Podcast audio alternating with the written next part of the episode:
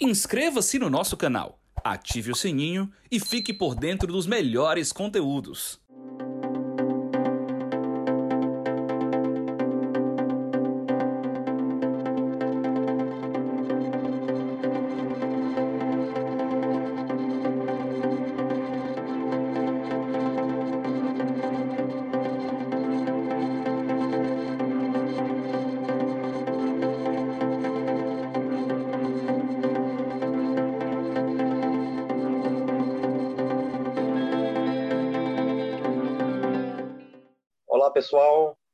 Começando mais um programa Cenários.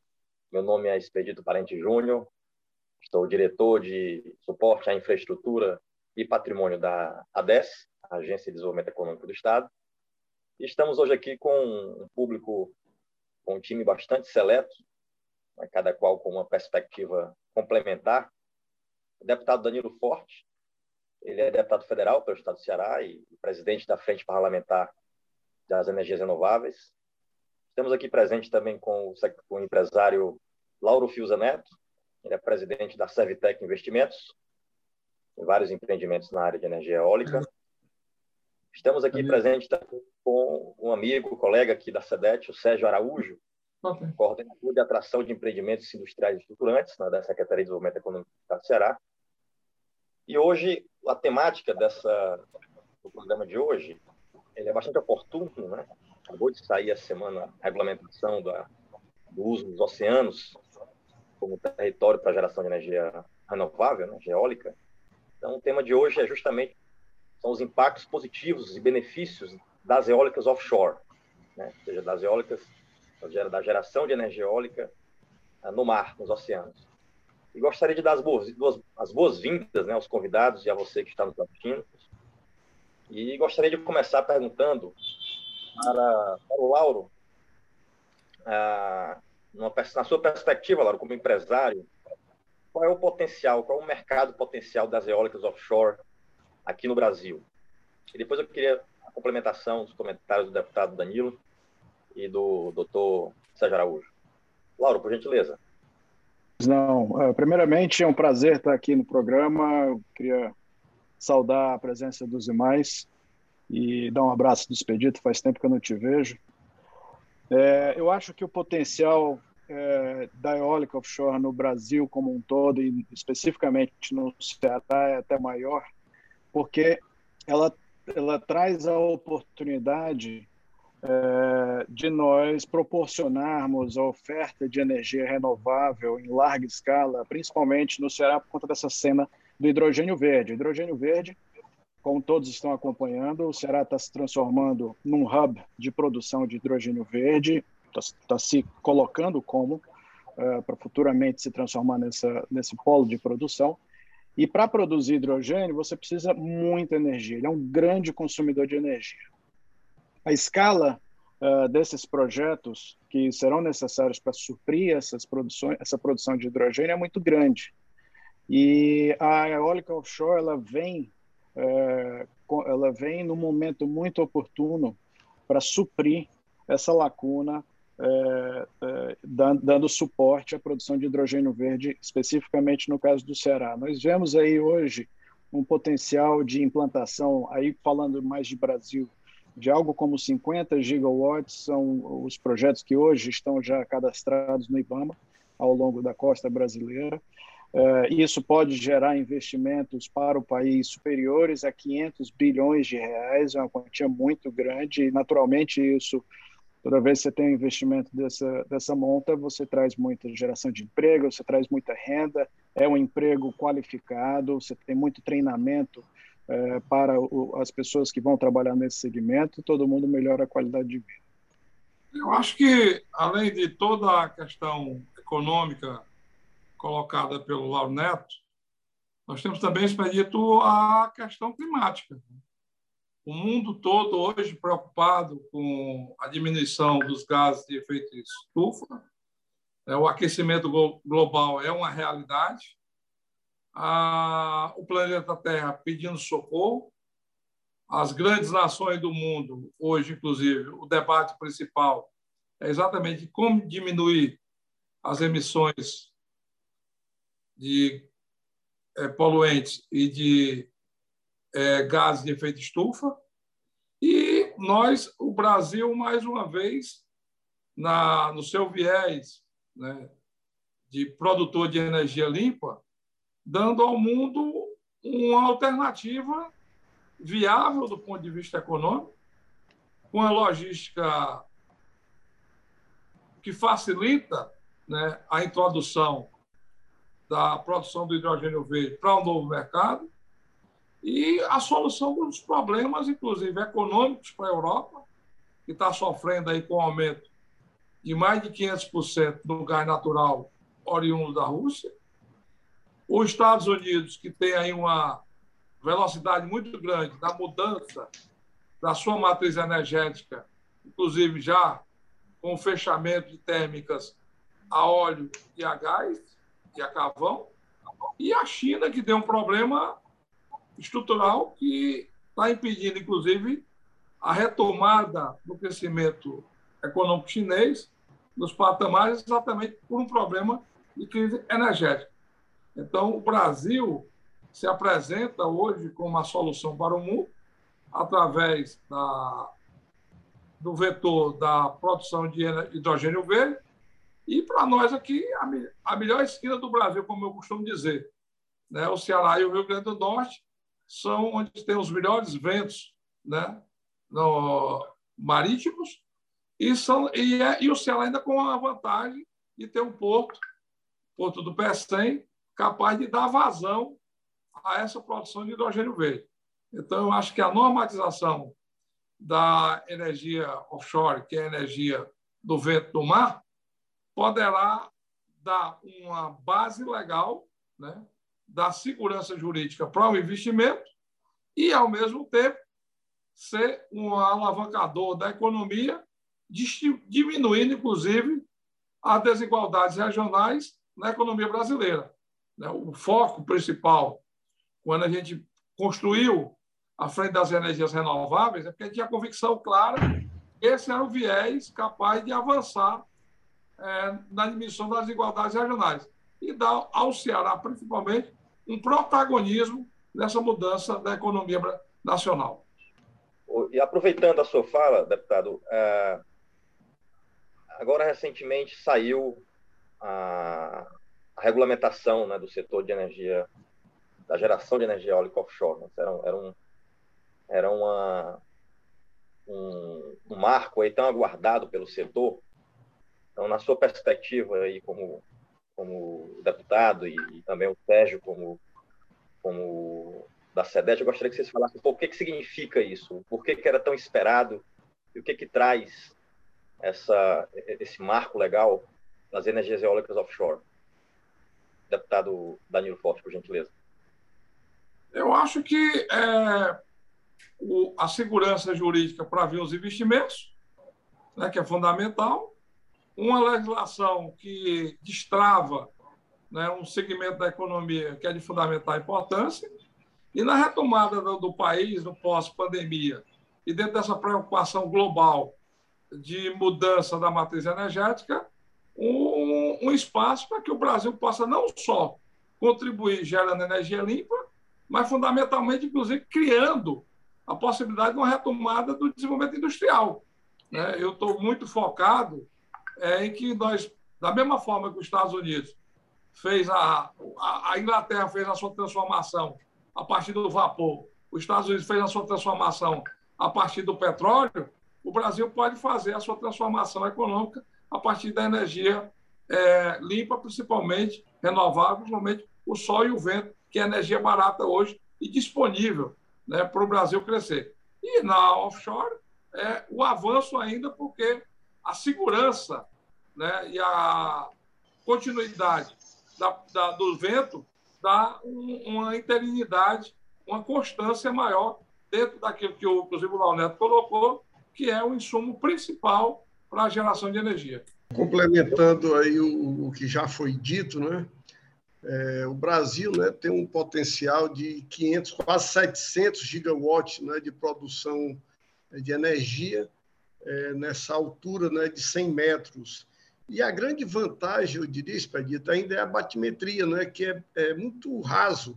É que nós, aqui, por exemplo, aqui no estado do Ceará, né, os parques que estão, estão para serem né, implantados, né, nós estamos trabalhando para isso, é, vai ficar numa profundidade de 25 a 40 metros, ou seja, isso é muito raso.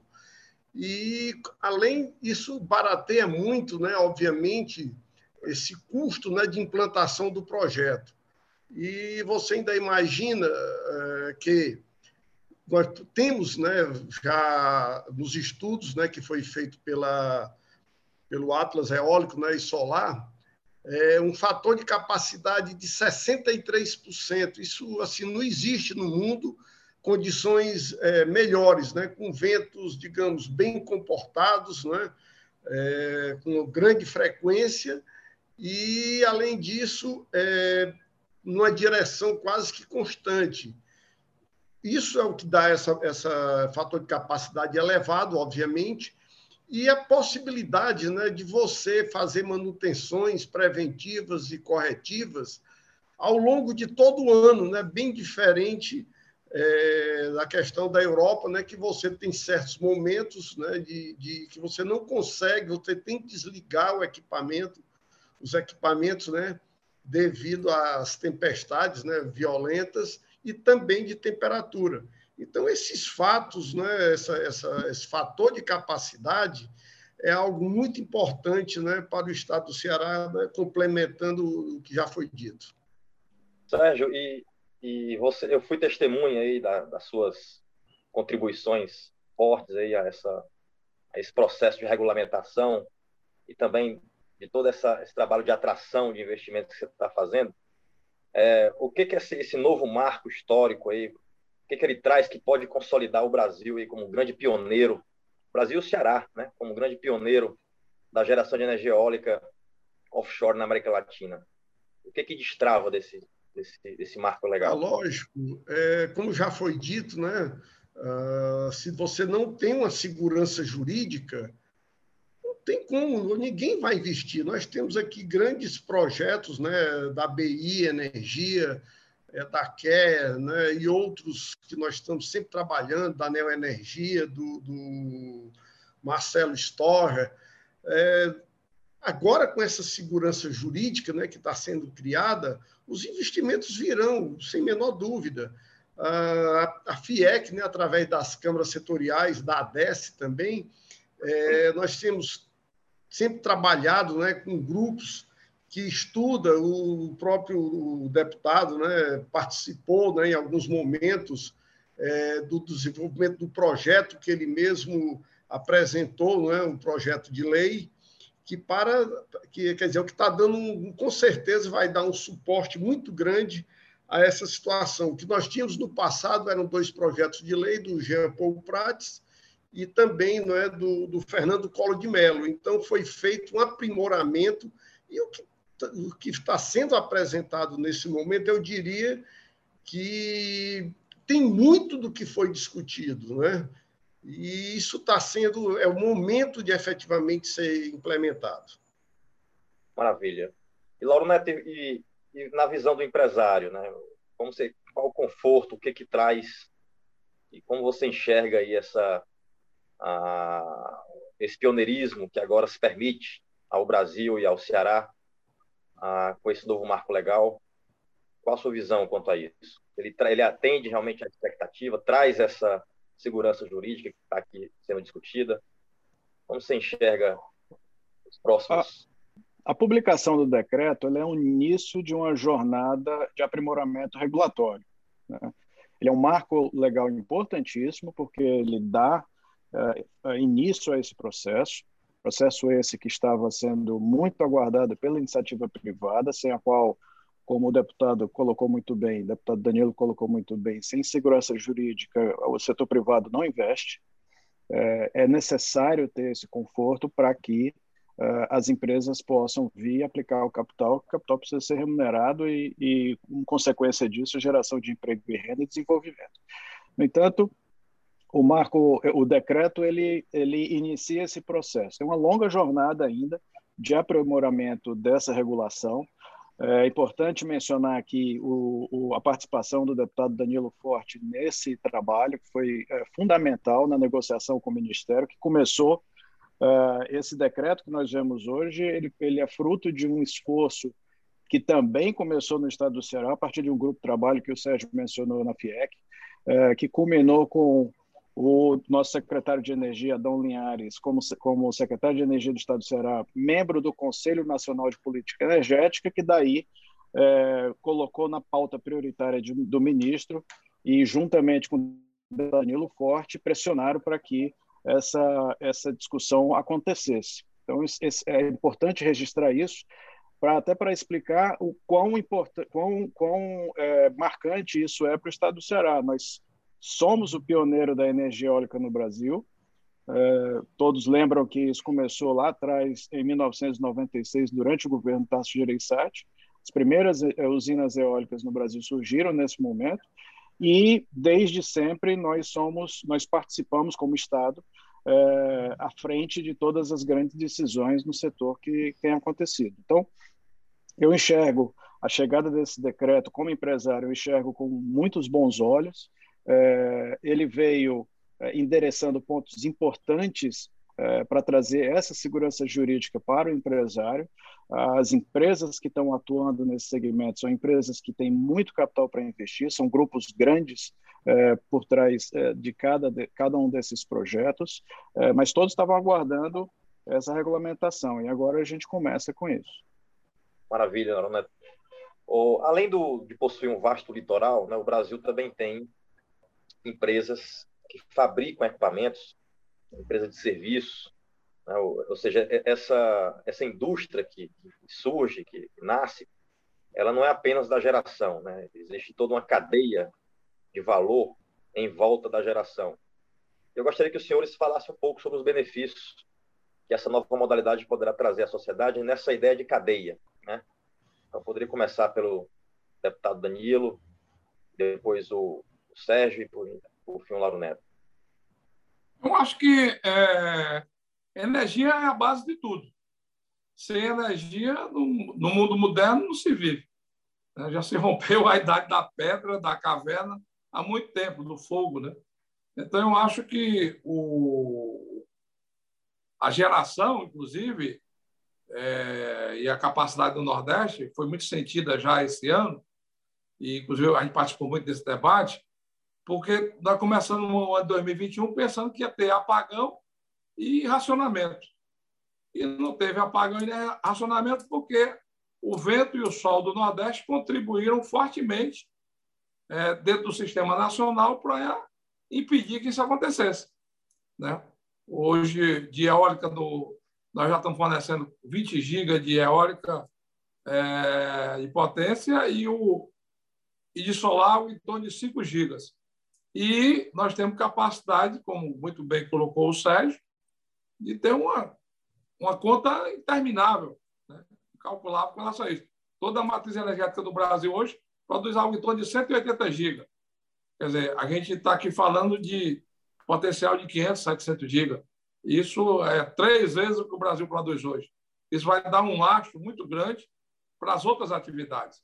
E, paralelo a isso, tem toda uma cadeia de logística, de insumos, de equipamentos que também acompanham, porque, inclusive, da primeira parte que chegaram aqui importadas, como o Laureto colocou, inclusive numa iniciativa do pai dele, né, o Laurinho Fiuza foi um dos precursores das eólicas aqui no Ceará, mudou muita coisa. Né? Hoje as pás são maiores, são mais leves, têm eficiência maior de geração, inclusive muita tecnologia até aqui, nossa, cabeça chata mesmo, cearense, né, modificando esses padrões iniciais. A mesma coisa na solar.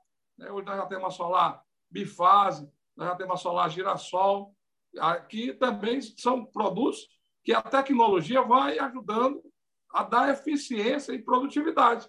E o universo de jovens que estão adentrando nesse mercado de trabalho é fantástico. Aqui no Ceará, nós temos 14 mil pessoas já trabalhando no setor de energia. Né? E nós vamos ter um potencial para o triplo ou quádruplo disso. É, o primeiro curso de instalação e manutenção de energia fotovoltaica foi uma emenda minha, uma emenda parlamentar. Você vê que nem toda vida emenda parlamentar é, é coisa ruim. Né? Coisa ruim é o orçamento secreto. Agora, a emenda parlamentar ela serve, inclusive, para induzir né, a juventude até uma oportunidade né, de um emprego melhor. E a gente fez isso no IFCE da Calcaia, e hoje só no Ceará já são 12 IFCEs formando os técnicos em instalação e manutenção de energia fotovoltaica. E daí você pode, é, inclusive, capacitar essa juventude para esse novo mercado de trabalho. Então, eu acho que a janela ela tem uma dimensão extraordinária. Né? E acho que, paralelo a isso, né, vai crescer a melhoria do meio ambiente, vai crescer a melhoria da qualidade de vida, vai gerar emprego de uma forma exponencial muito grande e, ao mesmo tempo, hoje já é real, onde tem parte tanto de solar como de eólica, a melhoria do IDH. Há, no mínimo, uma melhoria de 25% do IDH nas comunidades que já tem parques instalados no Nordeste brasileiro. Então, é a, é a alocação da área, é o investimento que é feito, é a manutenção, é a troca cultural que vai induzindo né, outras atividades. E o que a gente não pode fazer é matar a galinha dos ovos de ouro. O que a gente não pode dizer, inclusive esse debate precisa ser feito, Expedito, e aqui aproveitar a oportunidade com o Lauro e o Sérgio, é da questão tributária. Nós não podemos tratar a energia do ponto de vista tributário como se trata um artigo especial. Hoje se paga ICMS de energia, tributos em energia, do mesmo preço que paga numa garrafa de uísque, num artigo de luxo, até mais até do que é iate, porque tem iate que é isento de imposto no Brasil, como avião também de luxo, muitas vezes são isentos. Mas a energia não, não pode ser tratada dessa forma. Ela é um insumo essencial para qualquer sociedade. E por isso é que eu acredito que nós estamos adentrando no mundo novo que será de progresso e de desenvolvimento. Bom, é, obviamente, deputado, você tem toda a razão. É, e apenas complementando, é, que o que vai ser gerado de emprego não é só é, na construção e na operação desses parques offshore. Uma coisa que nos chama muita atenção, e isso tem sido trabalhado é, nos últimos anos, essa questão da, da, da indústria, não é? O nosso governador, né, junto com o secretário Maia e a Rosiane Medeiros, né, eles foram, no final do ano passado, à Dinamarca, já para fechar né, e fechando o negócio com a Vestas, né, para que a Vestas, hoje é, instalada aqui no estado do Ceará, que produz equipamentos, né, aerogerador de 4,2 gigawatts, que no passado, né, os que foram instalados ali no Mucuripe era de 0,5. E naquele momento né, havia muita crítica é, que né, está sendo montado esse parque aí que é só para inglês ver. Né? Isso não vai gerar renda, isso não vai gerar nada. Estavam todos errados, a persistência né, daquela época do, do governador Tasso, do secretário Maia, Adão, o nosso amigo Jurandir Picanso, isso propiciou que hoje a Vestas, né, instalada aqui, é, produz esses equipamentos de 4,2 megawatts e queremos né, que ela fique e que dê esse upgrade na produção para produzir offshore, é, com esses equipamentos né, que vão a de 10, 12 megawatts, já se fala em 15 megawatts. Temos também aqui a Aeres, né, que, que naquela época não, não existia uma fábrica nacional, hoje né? A Aeres ela produz pás de 72 metros, pás para exportar de 80 metros, e, obviamente, ela dando esse upgrade, ela vai produzir pás acima de 100 metros. Hoje, a Aeres, quer dizer, produzindo as pás, né, exportando para o mundo, ela gera mais de 7 mil empregos dentro do estado do Ceará. Então, você pega a Vestas e a Aeres, isso dá 10 mil empregos direto, não é empregos indiretos, é direto. Né? Tanto a Vestas em Aquiraz e a Aeres dentro do complexo do PECEM. Então, o que vai gerar de emprego não é somente, a, a repito, não é, a questão da instalação do parque, mas toda a cadeia de serviço não é, que também vem junto, é, porque nós vamos mudar totalmente. A, o, o, eólico offshore ele se parece mais com extração de petróleo, né, que envolve toda uma parte marítima, do que onshore. Então, nós vamos agregar muito conhecimento, e isso, obviamente, é, conhecimento tem elevação de salários e vai gerar muito emprego para o nosso Estado. É como o senhor mesmo fala, nós não podemos perder é, essa oportunidade. Né? E também nós temos um mercado né, que vai ser o offshore, ou, perdão, a, o hidrogênio verde. Então, é, isso vai, vai possibilitar dois grandes, três grandes negócios: energia, né, a, a indústria e também é, o, hidrogênio verde. Acho que boa parte do que é, da, da, pergunta já foi respondido aqui muito com muita propriedade pelos dois. É, portanto, eu, eu, acredito que o, o ideal, o, o, correto é apenas é, é, é fortalecer essa tese que o Sérgio acabou de mencionar, da qualificação dos empregos. Eu acho que isso é a parte mais importante. Toda vez que você tem um desenvolvimento de indústria de ponta, você traz empregos qualificados, você traz posições de maior valor agregado, você traz treinamento para que essa mão de obra disponível possa se adequar a demanda dessas indústrias. E isso tudo faz a economia dinamizar. Então, esse é um grande, uh, esse talvez seja o maior benefício que esse desenvolvimento dos pilares que o Sérgio colocou, de hidrogênio, eólico offshore e as demais renováveis, não podemos excluí-las do, do jogo aqui, eles trazem esse benefício para a nossa economia local. Nós vamos formar, nós vamos nos tornar um celeiro de formação de profissionais de alto valor agregado para o Brasil e para o mundo, por que não?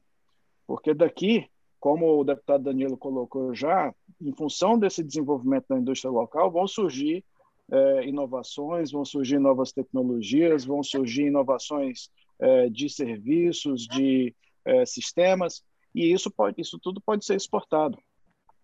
São, é, são, são ativos que vão ser gerados é, no nosso estado, com, a nosso, com, com, o nosso povo, com a nossa gente, que pode ser exportado para o Brasil e para o mundo. Então, é muito importante investir nessas áreas. A, a, a ideia de montar esse hub de energia no Ceará é, é, extremamente defendida pelo deputado Danilo, com muita competência no Congresso Nacional e, uh, e levantado pelo governo do Estado, foi uma das coisas mais importantes que nós é, pudemos elencar é, de benefício para o Estado nos últimos anos. Isso vai proporcionar um desenvolvimento do nosso PIB, um impulsionamento do nosso PIB de uma forma sensacional e que vai trazer muitos benefícios e muito desenvolvimento para o Estado.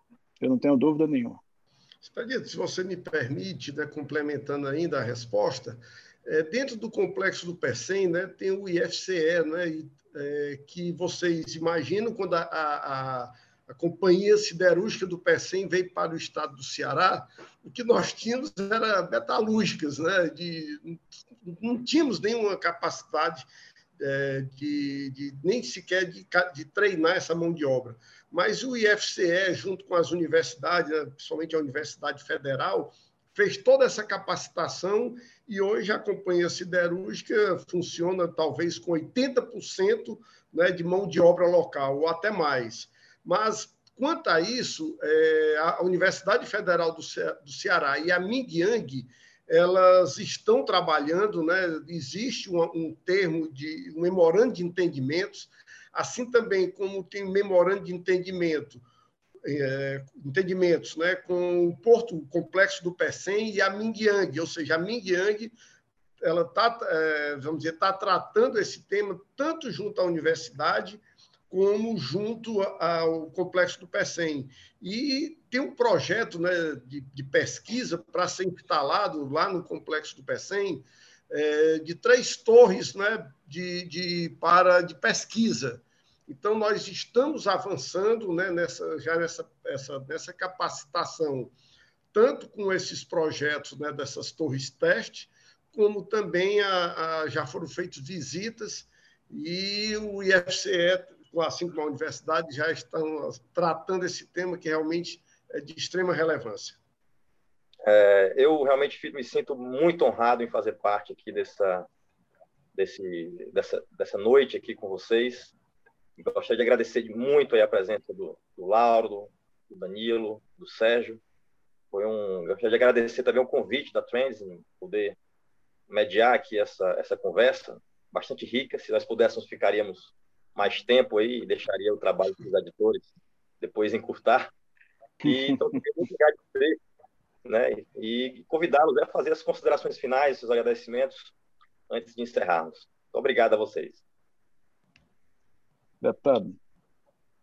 Eu, eu primeiro, é, eu faço da minha arte uma profissão de fé.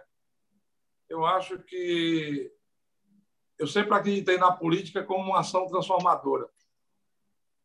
E apesar de tão mal vista, muitas vezes mal interpretada e muitas vezes inclusive denegrida na sua imagem, em função da postura de alguns políticos, eu acho que o Ceará, mais uma vez,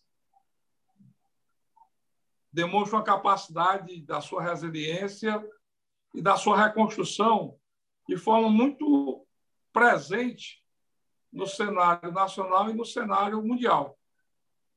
E ter sido um dos protagonistas dessa ação, eu vou ser muito sincero, me envaidece, me enche de alegria, porque eu já vi a fome, eu já vi a seca, eu já vi a miséria, e eu acho que nós temos diante de nós uma oportunidade totalmente inovadora de uma condição de mudar todo esse viés no estado em que tenha como sentença a pobreza.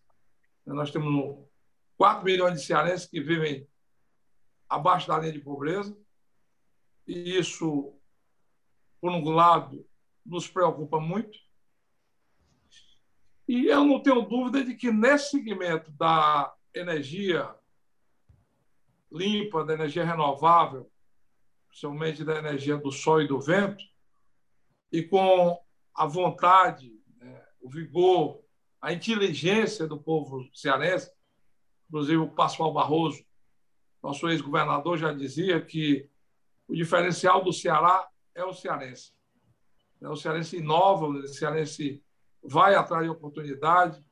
Às vezes é um migrante é, por todos os cantos do Brasil e do mundo na busca dessa oportunidade.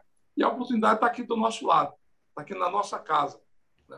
Então, eu vejo com muito otimismo esse novo momento e acho que essa ação que nós tivemos a capacidade de interagir, de lutar por ela, poderá ser, com certeza, a grande saída, né? a grande mudança para todas as angústias né?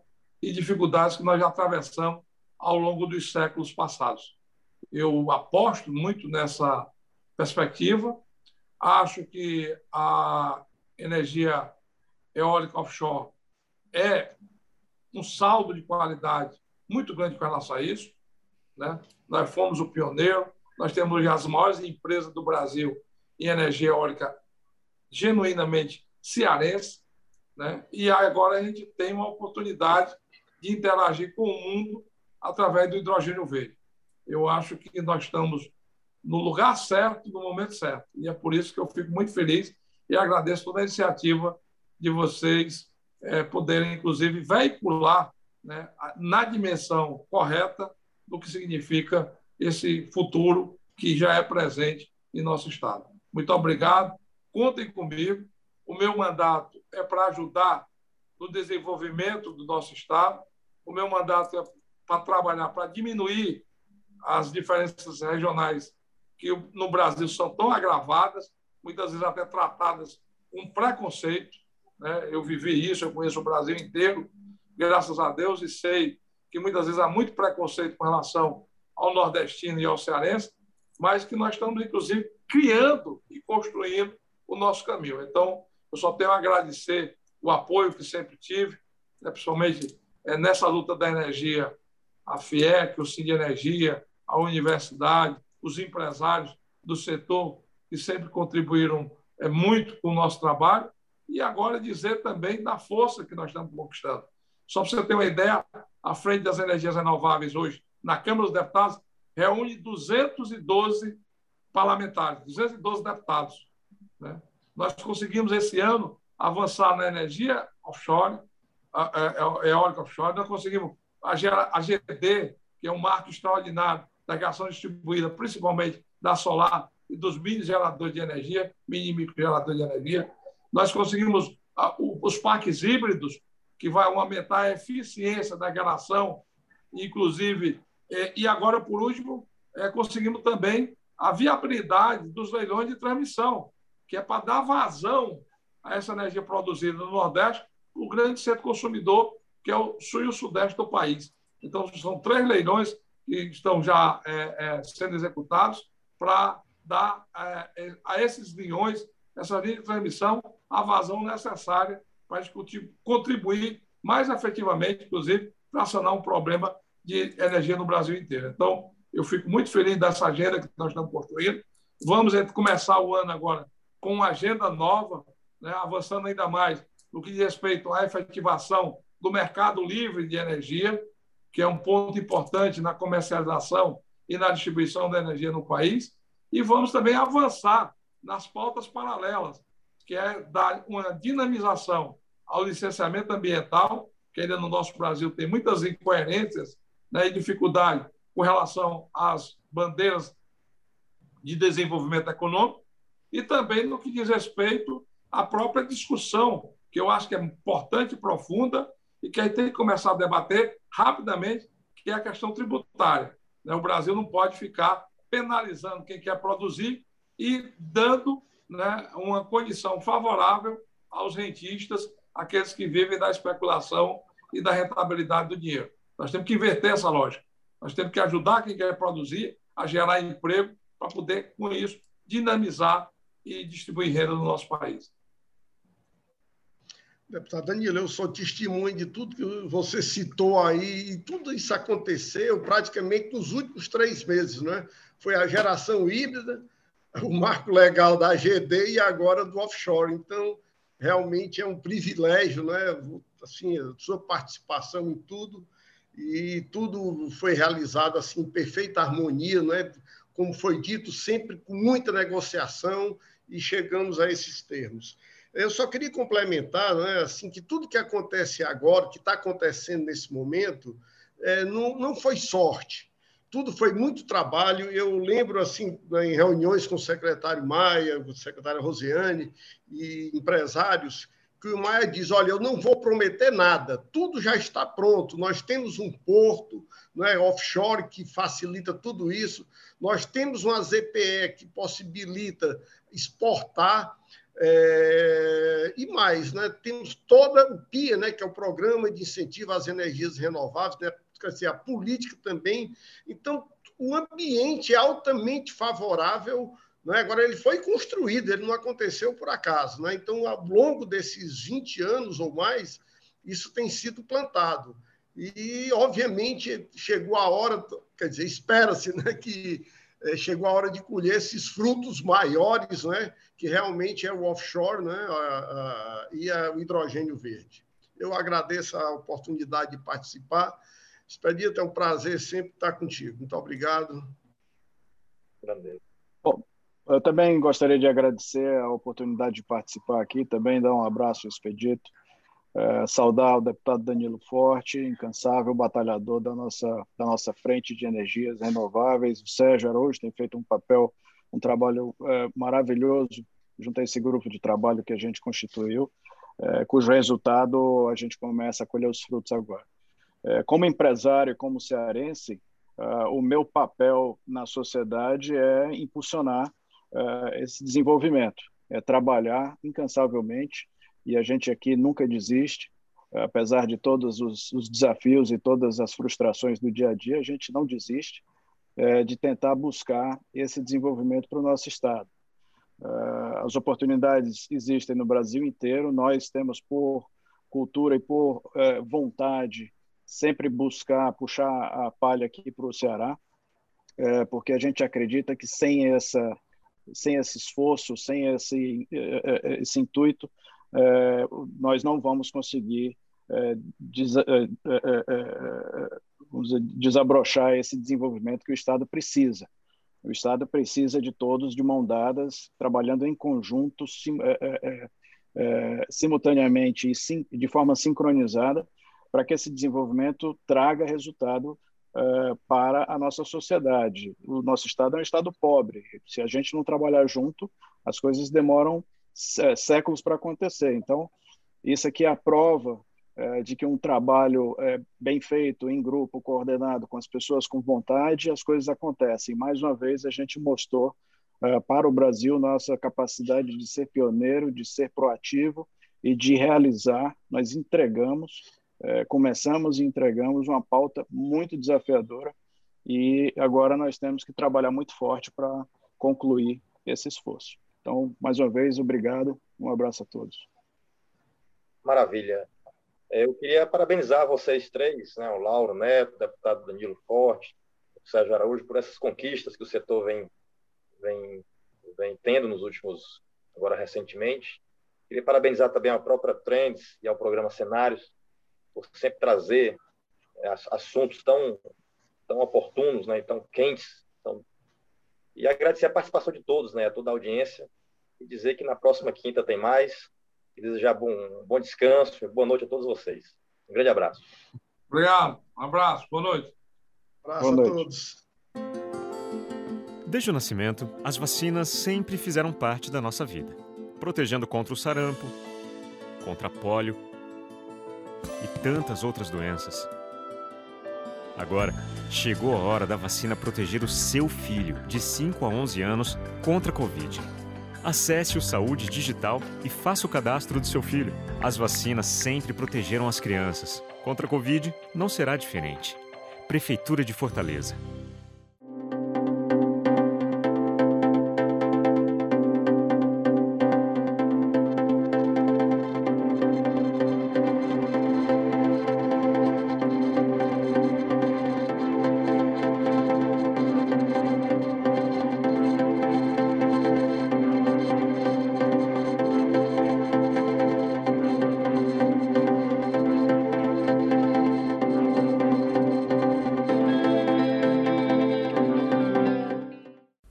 Inscreva-se no nosso canal, ative o sininho e fique por dentro dos melhores conteúdos.